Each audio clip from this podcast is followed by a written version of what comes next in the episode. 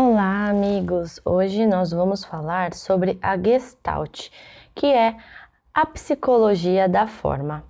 A psicologia da Gestalt é uma das tendências teóricas mais coerentes e coesas da história da psicologia. Seus articuladores preocuparam-se em construir não só uma teoria consistente, mas também uma base metodológica forte que garantisse a consistência teórica. Gestalt é um termo alemão de difícil tradução. O termo mais próximo em português seria forma ou configuração, que não é utilizado por não corresponder exatamente ao seu real significado em psicologia. Como já vimos no capítulo 2, no final do século passado, muitos estudiosos procuravam compreender o fenômeno psicológico em seus aspectos naturais, principalmente no sentido da mensurabilidade a psicofísica estava em voga. Ernest Mach, físico, e Christian von Ehrenfels, filósofo e psicólogo, desenvolviam uma psicofísica com estudos sobre sensações, o dado psicológico de espaço-forma e tempo-forma, e podem ser considerados como os mais diretos antecessores da psicologia Gestalt.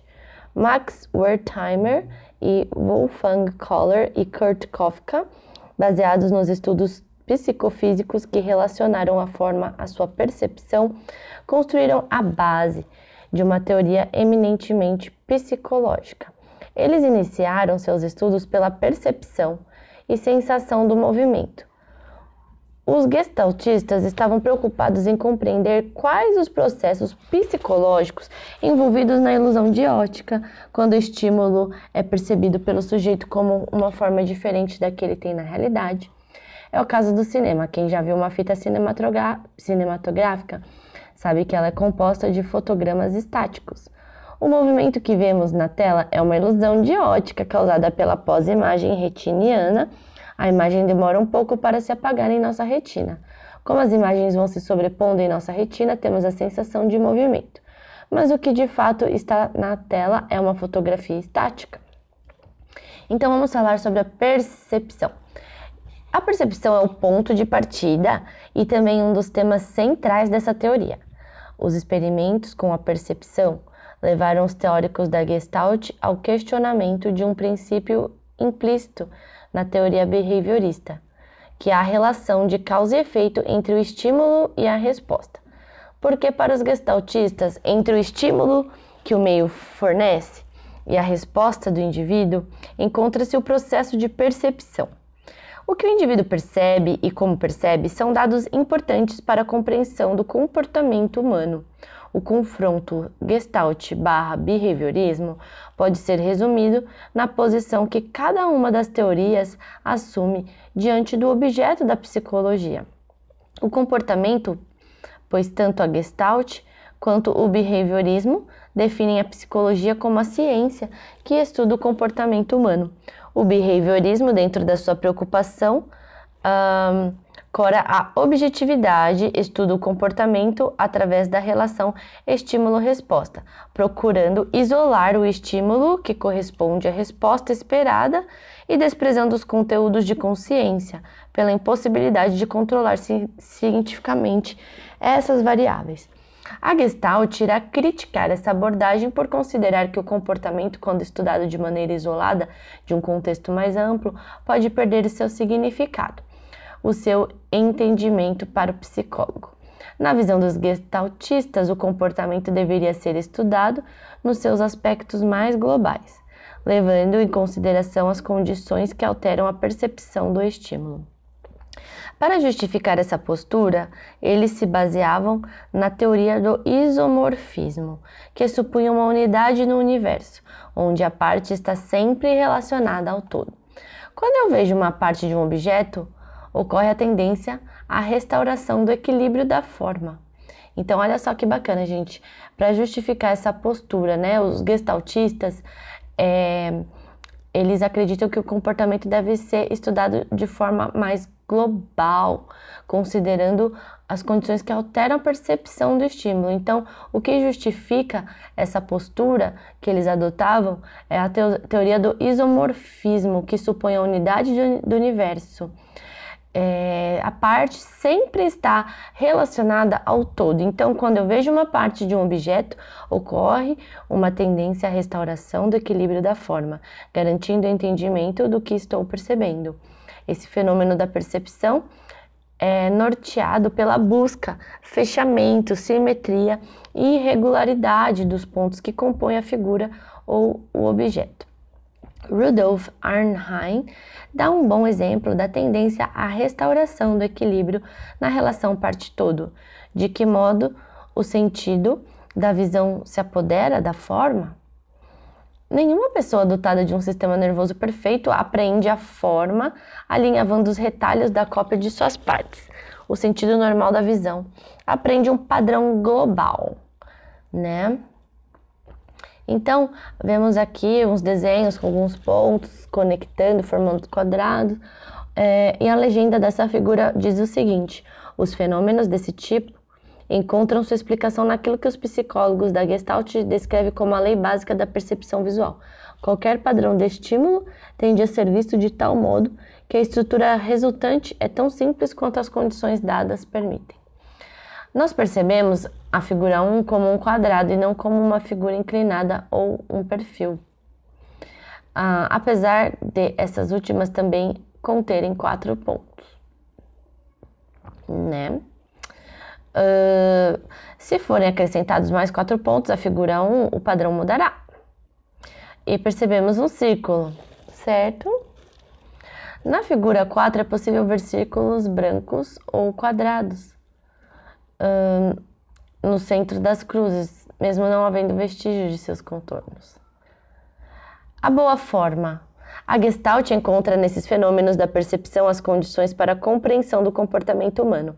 A maneira como percebemos um determinado estímulo irá desencadear nosso comportamento. Muitas vezes os nossos comportamentos guardam relação estreita com estímulos físicos, certo? Então, é, é a maneira como nós percebemos um estímulo que vai desencadear um comportamento. O nosso comportamento guarda relação estreita com estímulos físicos e outras, eles são completamente diferentes do esperado, porque entendemos o ambiente de uma maneira diferente de sua realidade. Então, muitas vezes os nossos comportamentos guardam relação com os estímulos físicos e outras são diferentes, né? O, os nossos comportamentos do esperado, porque entendemos o ambiente de uma forma diferente da sua realidade. Então, quantas vezes já nos aconteceu de cumprimentarmos à distância uma pessoa conhecida e ao chegarmos mais, mais perto depararmos com um atônito desconhecido? Pois é. Um erro de percepção nos levou a um comportamento de cumprimentar o desconhecido. Ora, ocorre que no momento em que confundimos a pessoa, estávamos de fato cumprimentando o nosso amigo. Essa questão, essa pequena confusão demonstra que a nossa percepção do estímulo, a pessoa conhecida naquelas condições ambientais dadas, é mediatizada pela forma como interpretamos o conteúdo percebido. Agora temos aqui uh, o desenho, né, de duas linhas e se nos elementos percebidos não há equilíbrio e simetria, estabilidade, simplicidade, não alcançamos a boa forma. O que é a boa forma? A boa forma precisa de equilíbrio, simetria, estabilidade, né? Então, o elemento que objetivamos compreender deve ser apresentado em aspectos básicos que permitam a sua decodificação, ou seja, a percepção da boa forma. O exemplo da figura 5 ilustra a noção de boa forma. Geralmente percebemos o segmento da reta A maior e o segmento da reta B menor. Uh, mas na realidade isso é uma ilusão de ótica, certo? Uma ilusão de ótica mesmo já que ambos são idênticos. A maneira como se distribuem os elementos que compõem as duas figuras não apresenta equilíbrio, simetria, estabilidade e simplicidade suficientes para garantir a boa forma, isto é, superar a ilusão de ótica. Bom, a tendência da nossa percepção em buscar a boa forma permitirá a relação figura-fundo. Quanto mais clara estiver a boa forma, mais clara será a separação entre figura e fundo.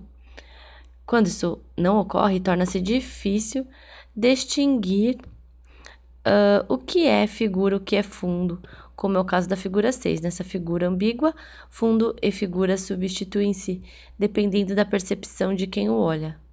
Então, o que temos aqui, faça uma taça ou dois perfis.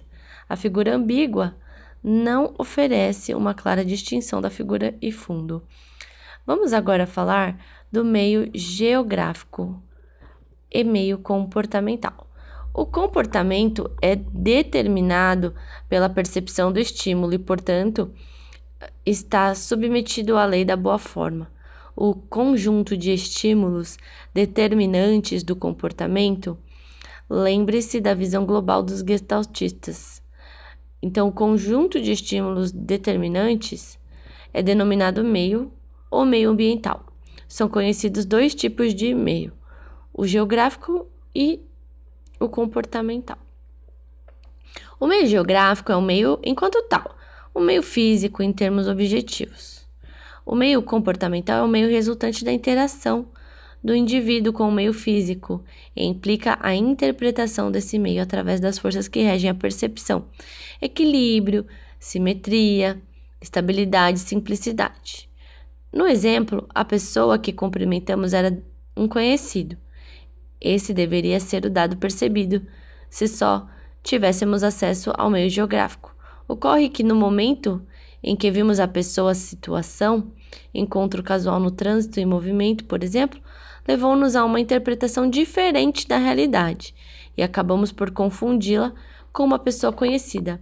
Esta particular interpretação do meio, onde o que percebemos agora é uma realidade subjetiva, particular, criada pela nossa mente é o meio comportamental. Naturalmente, né, é, essa interpretação subjetiva particular criada pela mente é o comportamental. Naturalmente, o comportamento é desencadeado pela percepção do meio comportamental, que não é a realidade, mas a nossa interpretação, a nossa percepção particular subjetiva criada pela nossa mente. Então, essa seria uh, um, um, meio comportamental, né? E o, e o comportamento é determinado pelo meio comportamental, que é um, esse meio é, que provém da percepção e da interpretação. Certamente a semelhança entre as duas pessoas do exemplo que vimos e a que conhecemos foi a causa do engano. Nesse caso, houve uma tendência a estabelecer a unidade das semelhanças entre as duas pessoas, mais que as suas diferenças. Essa tendência de juntar os elementos é o que a Gestalt denomina de força do campo psicológico. Afinal, o que é o campo psicológico? Bom, vamos um, falar um pouco sobre o que é o campo psicológico. O campo psicológico é entendido como um campo de força que nos leva a procurar a boa forma. Funciona figurativamente como o campo eletromagnético criado por um ímã, a força de atração e repulsão.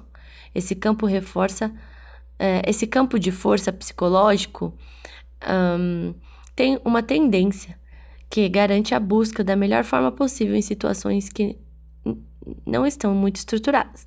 Esse processo ocorre de acordo com os seguintes princípios: uh, princípio de proximidade, que é uh, os elementos mais próximos tendem a ser agrupados. Então, olha que legal.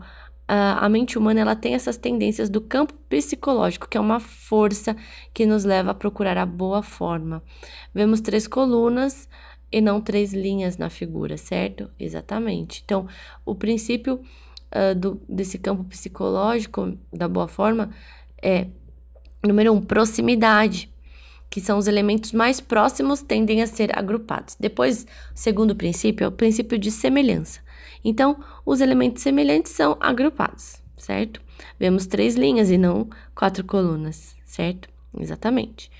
Uh, três, fechamento ocorre uma tendência de completar os elementos faltantes da figura para garantir sua compreensão. Vemos um triângulo e não traços, certo? Então, a gente tem essa tendência, essa força do campo psicológico, que é a tendência de completar, do fechamento. Vamos falar agora do insight. Vemos aqui a marca Coca-Cola, né? A logomarca é destacada do fundo pela criança, que identifica a figura como se soubesse ler a palavra. Bom, a psicologia Gestalt, diferentemente do associacionismo, vê a aprendizagem como a relação entre o todo e a parte onde o todo tem papel fundamental na compreensão do objeto percebido, enquanto as teorias SR, associa associacionismo e behaviorismo, acreditam que aprendemos estabelecendo relações dos objetos mais simples para os mais complexos. Exemplificando, é possível que uma criança de 3 anos que não sabe ler distinguir a logomarca de um refrigerante e nomeá-lo corretamente. Ela separou a palavra na sua totalidade, distinguindo a figura, palavra e o fundo, figura, uh, do número 7. No caso, a criança não aprendeu a ler a palavra juntando as letras, como nos ensinaram, mas dando significação ao todo. Uh, nem sempre as situações vividas por nós apresentam-se de forma tão clara que permita sua percepção imediata. Então, olha só, a Gestalt aplicada aqui bem na psicologia, né? É, o que, que ela traz para nós? Que nem sempre as situações que vivemos uh, é, e, vividas né, por nós, é, elas vão se apresentar de forma clara, que permita sua percepção imediata. Essas situações vividas que se apresentam uh, são situações é, elas que dificultam o processo de aprendizagem, porque não permitem uma clara identificação, uma clara definição da figura fundo, impedindo a relação parte-todo, né? Então, nem sempre a gente consegue compreender, perceber imediatamente a, a forma que a situação se apresenta. Acontece às vezes de estarmos olhando para uma figura que não tem sentido para nós e de repente, sem que tenhamos feito nenhum esforço especial, a relação figura fundo elucida-se a esse fenômeno. A Gestalt dá o nome de insight. O termo designa uma compreensão imediata enquanto uma espécie de entendimento interno. Vamos falar agora sobre a teoria de campo de Kurt Lewin. O que seria, né, a teoria de campo de Kurt Lewin? Kurt Lewin, vamos lá. Uh, Kurt Lewin, morreu em 47, trabalhou durante 10 anos com Wertheimer, Kafka e Kohler na Universidade de Berlim e dessa colaboração cora os pioneiros da Gestalt, que nasceu a teoria de campo. Uh, Entretanto, não podemos considerar Levin como um gestaltista, já que ele acaba seguindo um outro rumo. Levin parte da teoria da Gestalt para construir um conhecimento novo e genuíno. Ele abandona a preocupação psicofisiológica, limiares de percepção da Gestalt para buscar na física as bases metodológicas de sua psicologia. O principal conceito de Levin é o espaço vital, que ele define como a totalidade dos fatos que determinam o comportamento do indivíduo num certo momento. O que Levin concebeu como campo psicológico foi o espaço de vida considerado dinamicamente, onde se levam em conta não somente o indivíduo e o meio, mas também a totalidade dos fatos coexistentes e mutuamente interdependentes. Segundo Garcia Rosa, o campo não deve, porém, ser compreendido como uma realidade física, mas sim fenomênica. Não são apenas os fatos físicos que produzem efeitos sobre o comportamento. O campo deve ser representado tal como ele existe para o indivíduo em questão, num determinado momento, e não como ele é em si. Para a constituição desse campo, as amizades, os objetivos conscientes e inconscientes, os sonhos e os medos são tão essenciais como qualquer ambiente físico né? Então, a realidade fenomênica em Levin pode ser compreendida como o meio comportamental da Gestalt, ou seja, a maneira particular como o indivíduo interpreta uma determinada situação, que é a, a realidade fenomênica ou uh, o meio comportamental.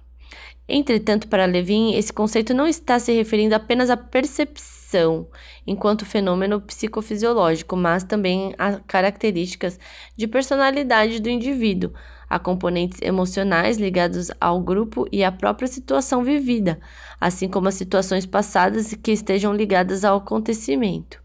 Então, esse campo ele não é só psicofisiológico, mas também é, de personalidade, emoções, uh, situação vivida, situações passadas, né? É, na forma de que são representadas no espaço de vida do indivíduo, como por exemplo o campo psicológico e espaço vital. É, como exemplo né, do campo psicológico e espaço vital, contaremos um breve encontro. Um rapaz, ao chegar à sua casa, surpreende os pais. Num fim de conversa, escuta a seguinte, a seguinte frase: Ele chegou, é melhor não falarmos disso agora. Ele entende que os pais conversavam sobre um problema muito sério de que ele não deveria tomar conhecimento. Resolve não fazer nenhum comentário sobre o assunto.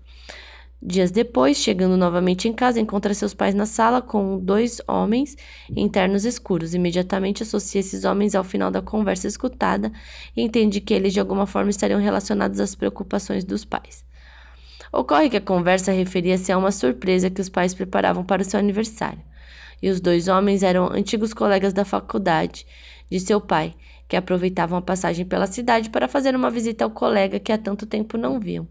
Nessa história, o campo psicológico é representado pelas linhas de força, como no campo da eletromagnética, que atraem a percepção e lhe dão significado. Então, o campo psicológico é representado pelas linhas de força que atraem a percepção uh, e lhe dão significado. O rapaz interpretou a situação pelo seu aspecto fenomênico e não pelo que ocorria de fato. A sua interpretação ganhou consistência com uh, a visita de duas pessoas que ele não conhecia, e nesse sentido as linhas de força estavam fazendo um corte no tempo. Isso foi possível porque o rapaz havia memorizado a situação anterior e ela e associou a seguinte: a partir da experiência anterior, a nova ganhou significado. O espaço vital esteve representado pela situação mais imediata, que determinou o comportamento. Foi o caso do rapaz quando surpreendeu os pais conversando e procurou fingir que nada havia escutado, ou a surpresa ao encontrar aqueles homens na sua casa. O entendimento desse espaço físico, desse espaço vital, depende diretamente do campo psicológico. Então, como Levin considerava que o comportamento deve ser visto em sua totalidade, não demorou muito para chegar ao conceito de grupo. Praticamente todos os momentos de nossas vidas se dão no interior de grupos. Segundo Levin, a característica essencialmente definidora do grupo é a interdependência de seus membros. Isso significa que o grupo, para ele, não é a soma das características de seu membro, mas algo novo, resultante dos processos que ali ocorrem. Assim, a mudança de um membro no grupo pode alterar completamente a dinâmica desse. Levin deu muita ênfase ao pequeno grupo por considerar que a psicologia ainda não possui instrumental suficiente para o estudo das grandes massas. Transportando a noção de campo psicológico para a psicologia social, Levin criou um modelo de campo social, formado pelo grupo e seu ambiente. Outra característica do grupo é o clima social, onde uma, lideran uma liderança autocrática, democrática ou laissez-faire irá determinar o desempenho do grupo. Através de um minucioso trabalho experimental, Levin pesquisou a dinâmica grupal e foi, sem dúvida alguma, um dos psicólogos que mais contribuíram, trouxeram para a área da psicologia contribuições que estão presentes até hoje, embasando as teorias e as técnicas de trabalho em grupo. Bom.